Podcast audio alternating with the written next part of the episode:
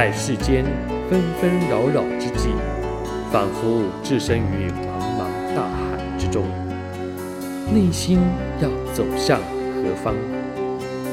让圣经为您点亮灯塔，调教生活的坐标。心灵小语，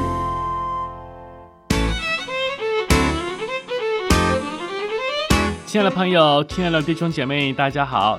又到了我们心灵小语的时刻，很高兴又跟大家一起在空中相会。我是志阳。当生活在一个非常干燥的地区的时候啊，自然而然呢，我们啊就会很少流汗。那少流汗呢，就会减少身体代谢啦，还有排毒的能力。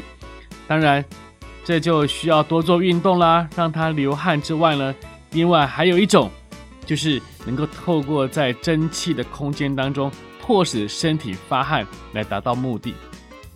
也因为这样子呢，在前些日子啊，我们家里呢就买了一个移动式的蒸汽帐篷来排汗。但是总觉得呢，哎呀，这个空间实在太小，窝在里面呢也不得舒展筋骨。于是，哎，就有一个奇想，就是把淋浴间的那个顶上能做一个遮盖，然后呢把蒸汽送进来，那不就可以扩大这个空间，顺带呢还可以边蒸边冲水，那不就把自家浴室升级成三温暖了？但由于因为顶上并非平整，所以呢需要找一些合适的材料，并做一些工程。经过一番努力之后啊，终于可以把顶上盖起来。最后剩下的呢，就是在那个压克力墙下呢去钻一个洞，让这个蒸汽管可以穿进来，那就大功告成了。而要钻这个洞呢，还不是一般钻子就可以了，所以呢又去订了一个特别的工具。哪知道？当这一钻的当时呢，可能太过心急还是怎么着了，就在那不到一秒钟的时间，突然呢就听到“嘣”一声，哇，那一整片亚克力板瞬间就碎裂。于是呢，赶紧就用胶带把整片的墙内外侧啦都把它贴起来，避免它碎成一地。淋浴间呢，暂时勉强还可以撑着用。哎呀，那时候呢，啊，心中呢就突然有一个意识，这个不但洞没挖成呢，还差一点连淋浴间也毁了，真是做了白工啊！不晓得您是否也有过类似的经验，跟志阳一样？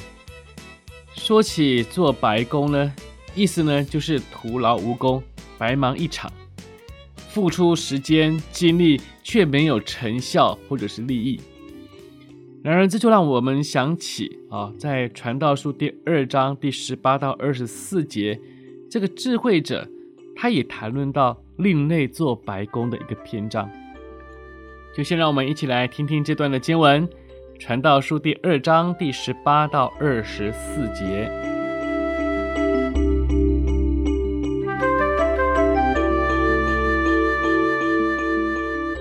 我恨恶一切的劳碌。就是我在日光之下的劳碌，因为我得来的必留给我以后的人。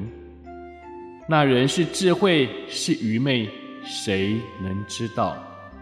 他竟要管理我劳碌所得的，就是我在日光之下用智慧所得的，这也是虚空。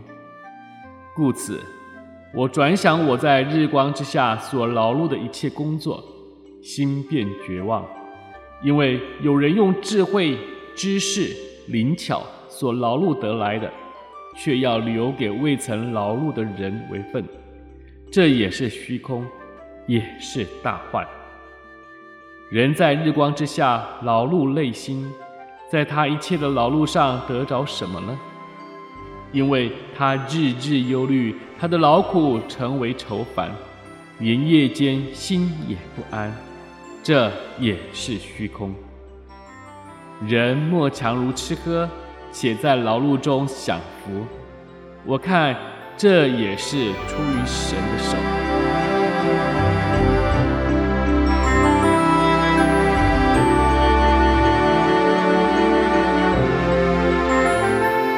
或许呢，刚刚我们读的这段智慧者论到劳碌一生都是空虚的这样的一个阐述的时候呢，会以为，哎呀，既然劳碌工作是空虚，那干脆就不要工作好了。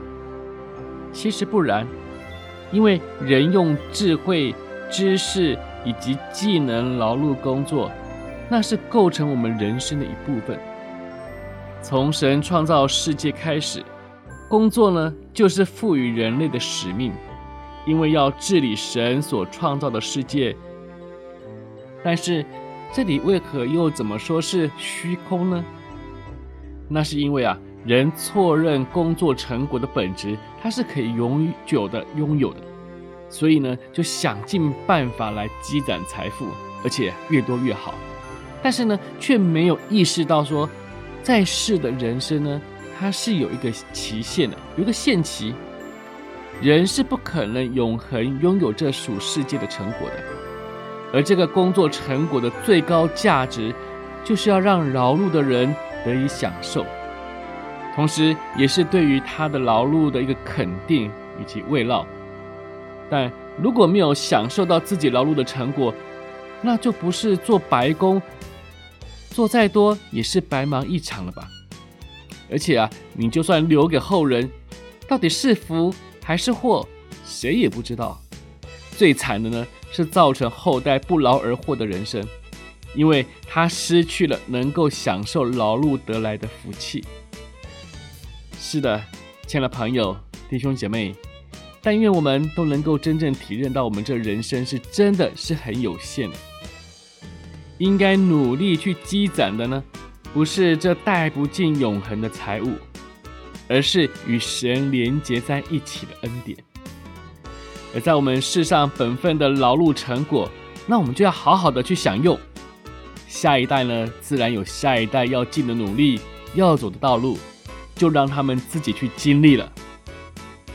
好了，又到了我们心灵小雨的尾声，但愿今天我们都能够享受到我们的工作成果，因为这是从神而来的福气。